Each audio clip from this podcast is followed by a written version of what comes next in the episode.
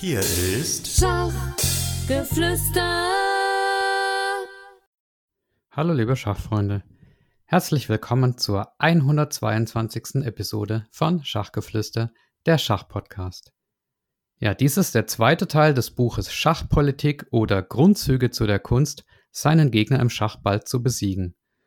Das Buch stammt aus dem Jahr 1862 und wurde geschrieben von Otto von Deppen und ja, ich finde es einfach wunderbar, diese Sprache, in der man damals geschrieben hat. Und ich glaube, jetzt im zweiten Teil kommt auch der ein oder andere Schachverbesserungstipp, der hilfreich sein könnte. Und ja, ihr könnt selber entscheiden, ob ihr das äh, nutzen wollt für Schachverbesserung oder um euch an der alten Sprache zu erfreuen oder zum Einschlafen, keine Ahnung. Ich lese einfach mal weiter vor auf Seite 21. Ach so, und wenn ich manchmal ein bisschen stocke, dann liegt es eben daran, dass es hier auf Altdeutsch geschrieben ist und auch die Scan-Qualität nicht ja, besonders hervorragend, aber ich streng mich an. Viertens. Von den schwächsten Punkten und einigen Angriffsarten. Die schwächsten Punkte des Feindes sind besonders die Seite zwischen dem Turm und König, wo die Königin nicht steht. Und hier vorzüglich wieder der Bauer, Vorläufer und Springer. Auf beide lässt sich nach Umständen recht gut ein Angriff machen. Doch verfolge man solchen Angriffsplan, wenn die Verhältnisse nicht besonders günstig sind, wie früher bereits gesagt, nicht zu hitzig und zu lange. Lieber den alten Schlendrian mit den beiden Königsbauern. Jetzt kommt wieder ein Stern. Das aber scheint hier noch zu bemerken, dass man im Allgemeinen sehr wohl tat, sehr wohl tut, offensiv zu verfahren, weil man dadurch den Feind oft verwirrt und aus der Fassung bringt. Ah, okay, also ein Plädoyer für das Angriffsschach. Dann weiter im Haupttext. Eine Art des Angriffs, die manche sehr gern versuchen, ist darum hier kaum zu erwähnen, weil sie bei einem nur einigermaßen geübten Spieler höchst selten gelingt, indem ihr Plan zu offen darliegt. Es ist nämlich die, wo man den feindlichen König matt macht, indem man den Läufer und die Königin zugleich auf den vor dem Könige stehenden Bauern treffen lässt und dann mit der Königin diesen Bauern nehmend Schach bietet. Ah, das äh, Schäfermatt. Ähm, zum Beispiel, das Spiel ist eben begonnen.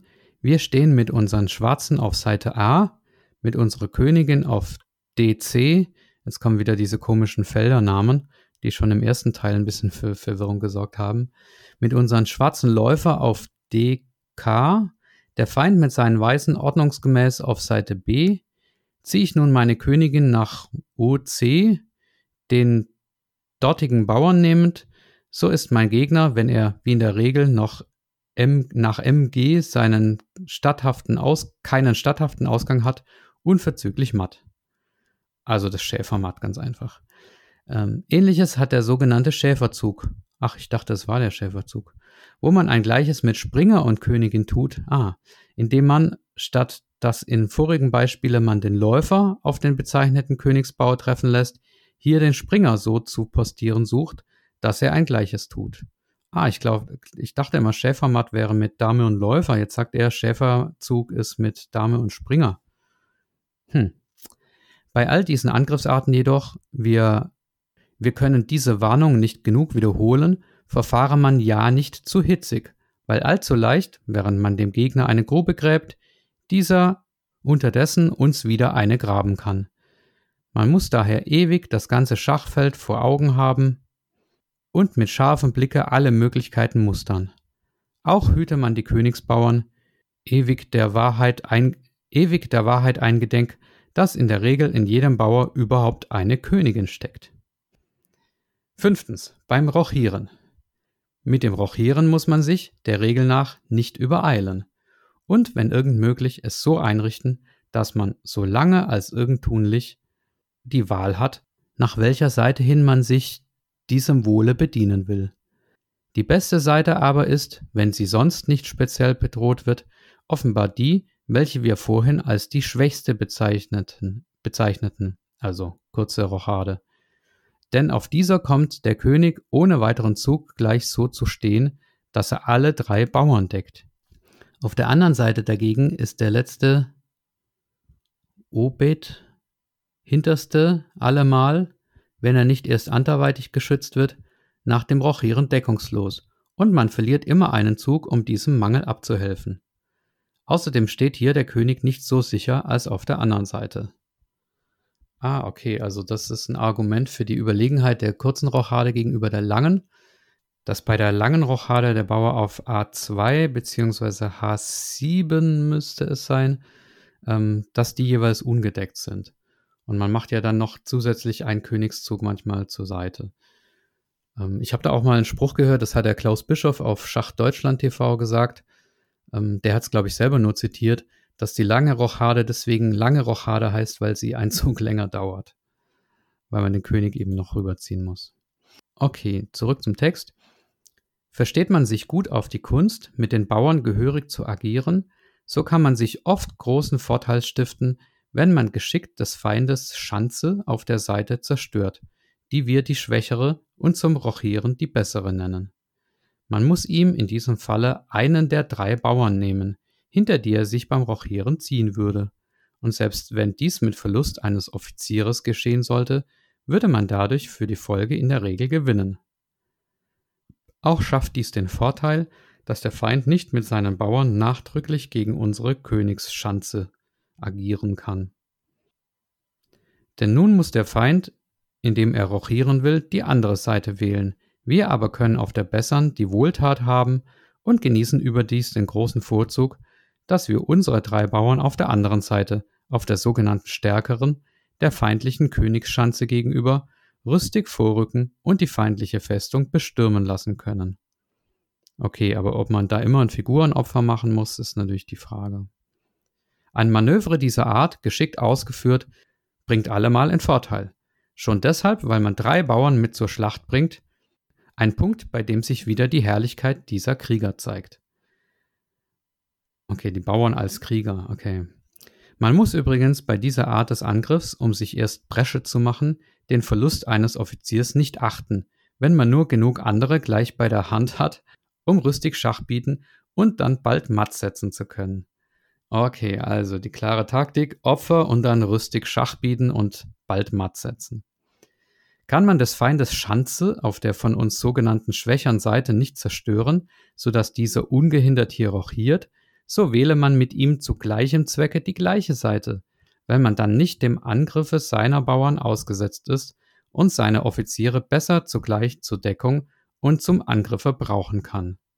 Versteht man sich nicht gut auf das Manövrieren mit den Bauern, so wird eben dieser Rat der beste sein, und man lasse daher möglichst erst den Feind rochieren, damit man sieht, auf welche Seite man sich wende. Es ergibt sich übrigens schon hieraus der Grund obiger Warnung vor dem zu frühen Rochieren. Sechstens vom Werte der Steine. Da wir vorhin vom Aufopfern der Steine sprachen, so wollen wir hier noch etwas weitläufiger darüber reden, zuvor aber noch etwas über den Wert der Steine und ihr Verhältnis sagen. Den höchsten Wert muss man unbedingt der Königin beimessen, weil diese am mächtigsten zu wirken vermag. Vom König ist hier gar nicht die Rede. Im Allgemeinen zu bestimmen, welche Figur der Königin am nächsten stehe, ist schwer, und man muss daher wohl ganz richtig mit manchen den Anfang und die spätere Zeit des Spiels unterscheiden. Im Anfange sind hiernach Springer und Läufer gewiss von gleichem, wo nicht von größerem Werte als die Türme. Späterhin aber möchte man die letztern vorziehen, weil sie auf dem leeren Brette schneller als die Springer gehen und nicht so einseitig wie die Läufer sich an die Farben der Felder zu binden brauchen. Darum mag es ganz ratsam sein, dass ein bedrängter Feldherr gegen das Ende des Spiels einen Springer oder einen Läufer gegen den, ne, jetzt kann ich es nicht lesen, gegen den Turm, bla bla bla. Aber zu Anfang muss man ja die Springer hochhalten, weil sie den Vorzug hm, haben. Das ist hier jetzt ganz schlecht eingescannt, diese Seite. Übrigens muss man,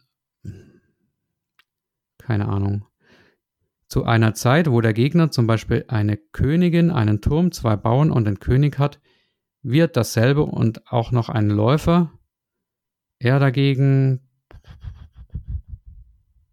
Okay, also die nächsten Zeilen überspringe ich, das kann man hier einfach nicht lesen. Was die Bauern betrifft, so müssen wir vorzüglich noch darauf aufmerksam machen, dass sie ganz besonders zu schonen sind, wenn man nur noch wenige Offiziere hat, weil man sie dann dazu versetzen kann, benutzen kann, um sich, in der, um sich der sogenannten Dame, dem feindlichen Standquartier, neue Offiziere aus ihnen zu bereiten. Okay, das widerspricht jetzt aber der Taktik, dass wenn man Material unten ist, Bauern tauschen soll, um das Spiel ähm, taktischer zu machen. Zu diesem Zwecke suche man sie auch so viel als möglich zusammenzuhalten. Zumal beim Schlagen feindlicher Steine, wo man in der Regel nach der Seite schlagen muss, wo man noch einen oder gar mehrere Bauern hat, weil man sich hierdurch eine herrliche Bauernkette formiert, die sich bequemen und stärkeren durch sich selbst decken kann.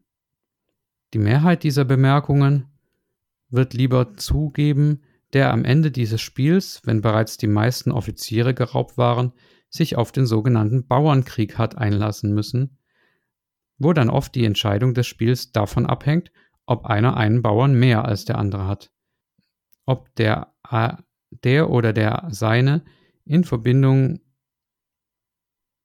oder getrennt zur Dame führen kann.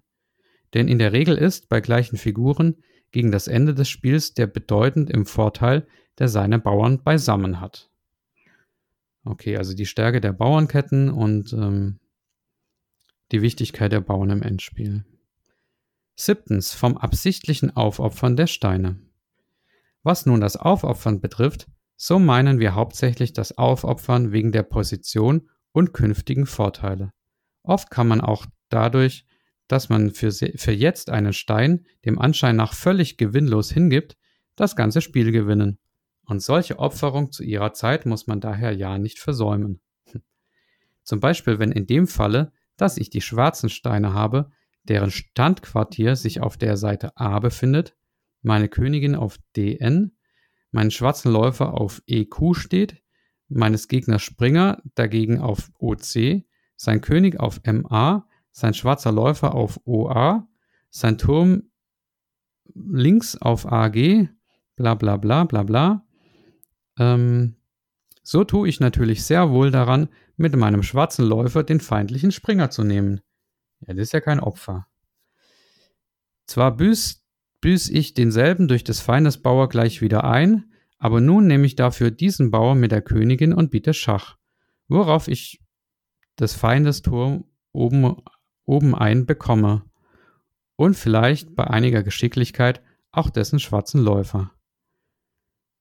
So, jetzt wird hier wieder eine Stellung aufgebaut. Ähm, ich glaube, das können wir uns schenken, weil durch diese Felderbezeichnungen, diese komischen, können wir die hier eh nicht ähm, nachvollziehen.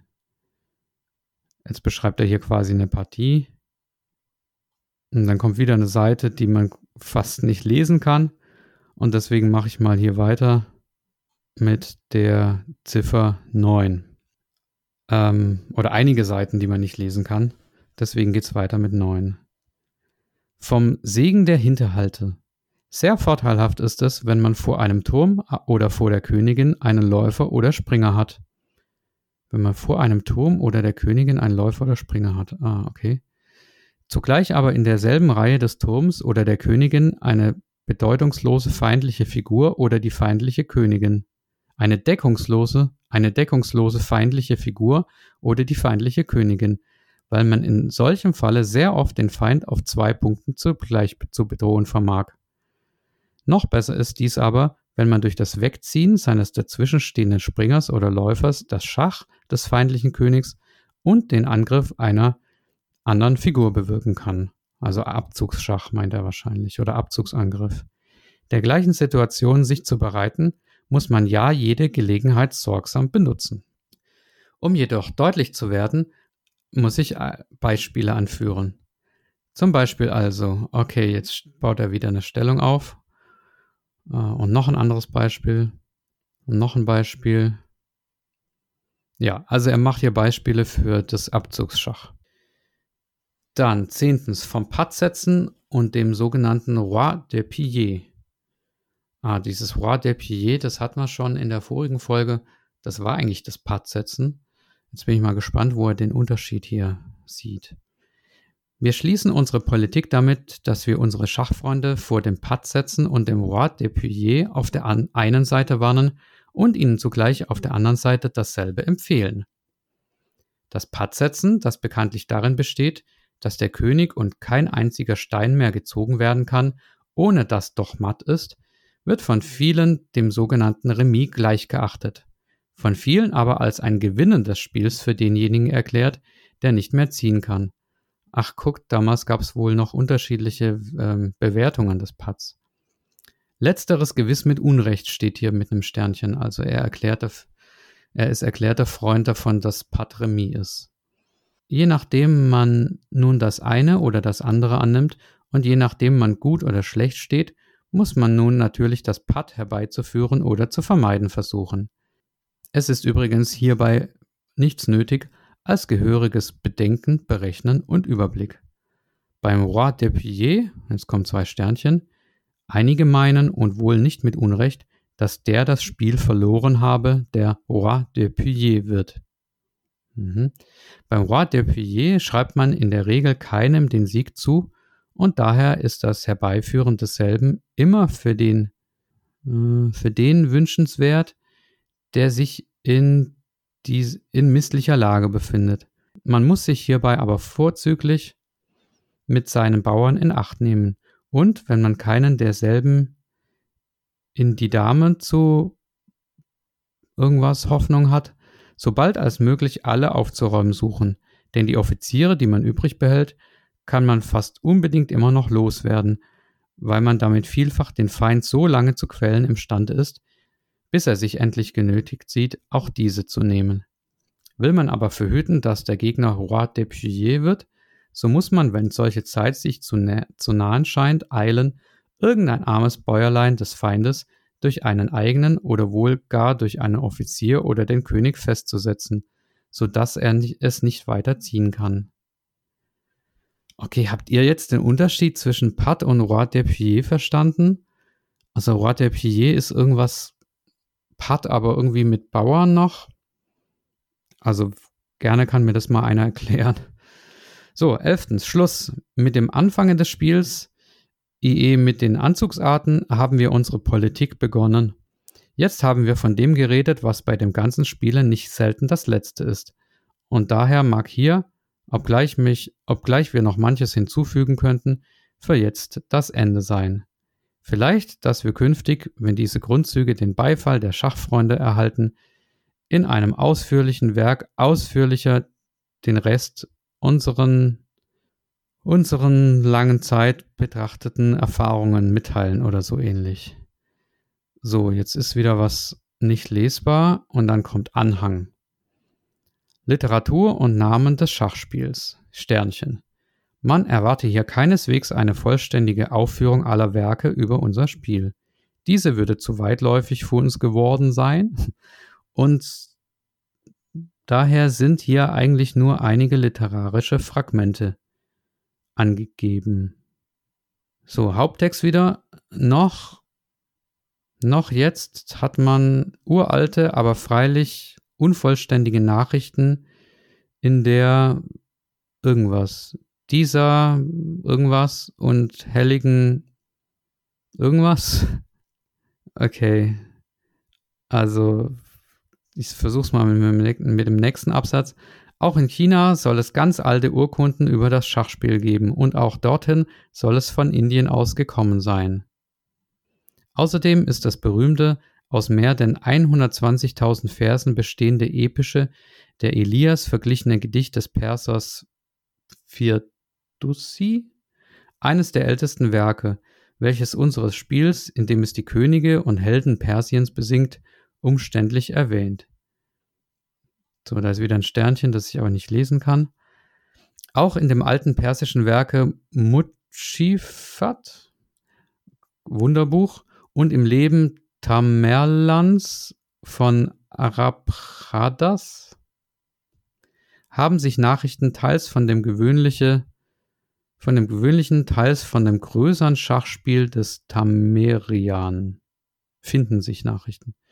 Merkwürdig ist noch das spanischen Rabbi irgendwas über das Schachspiel, welche Okay, liebe Leute, also das ist hier wieder so unleserlich.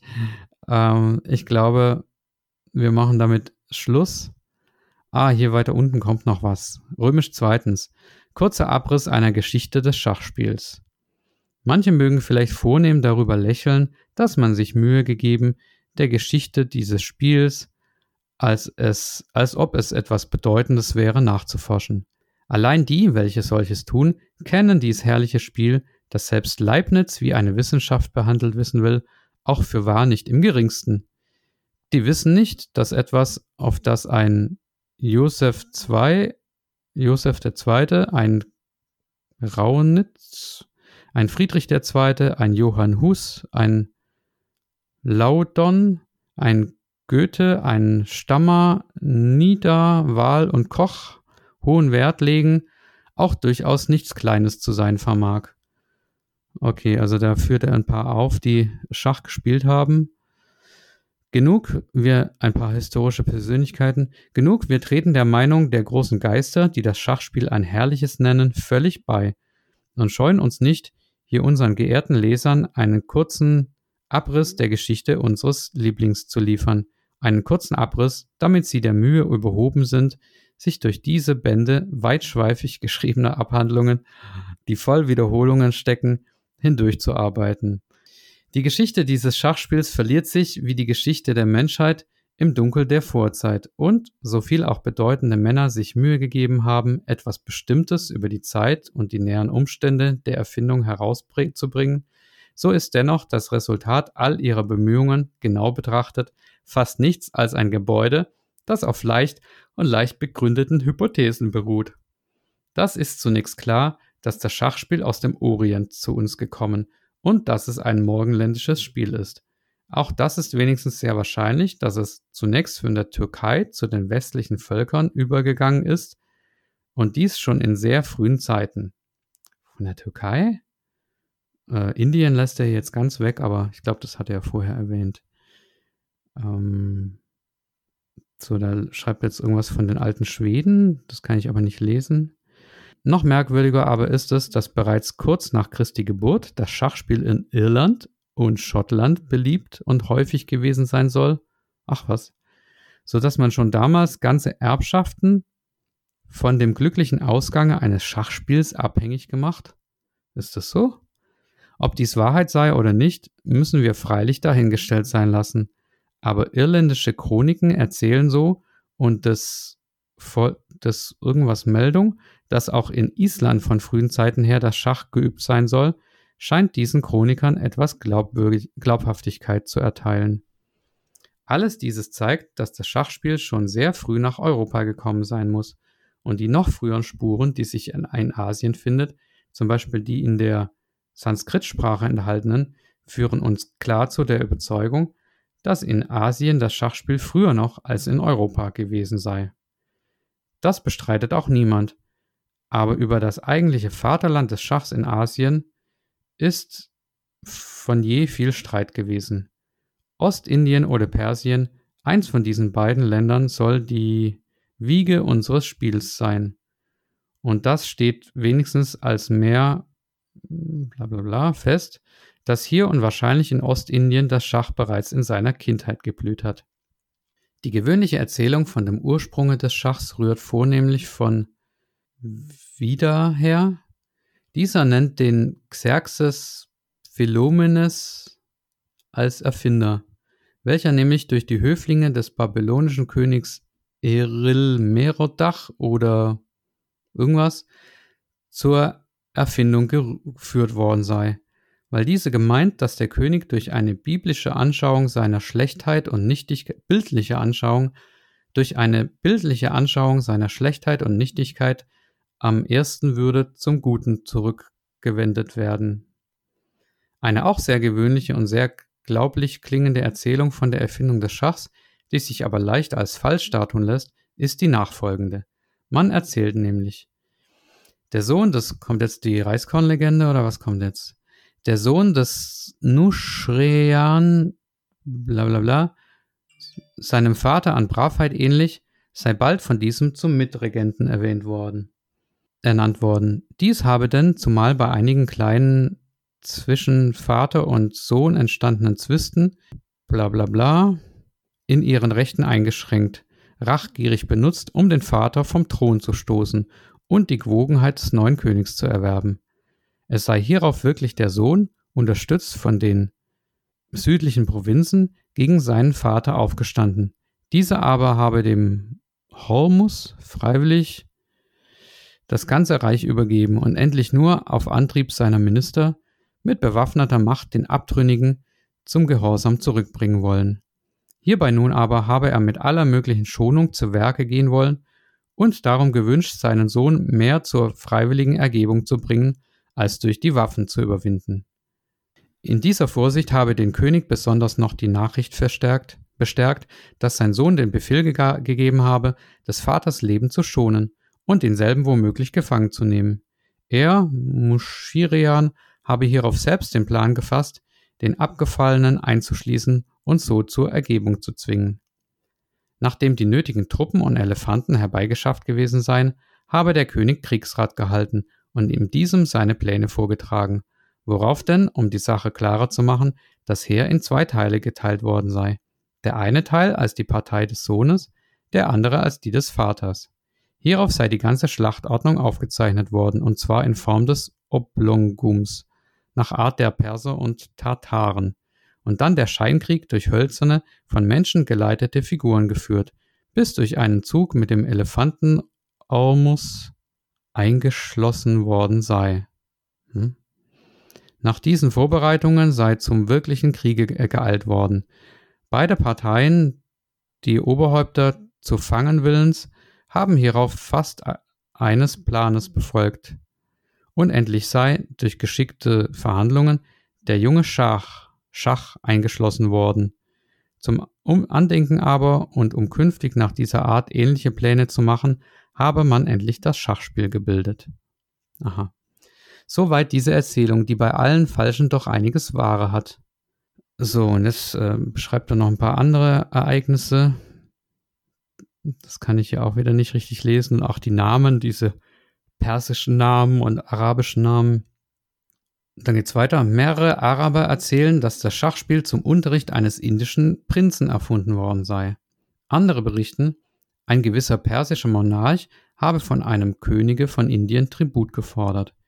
Dieser habe hierauf auf Rat eines Ministers das von diesem erfundene Schachspiel an den persischen Hoch gesandt, mit dem Bedeuten, dass, wenn in Persien jemand dieses Spieles weise enträtseln würde, Indien unweigerlich den Tribut zahlen solle, widrigenfalls aber nicht.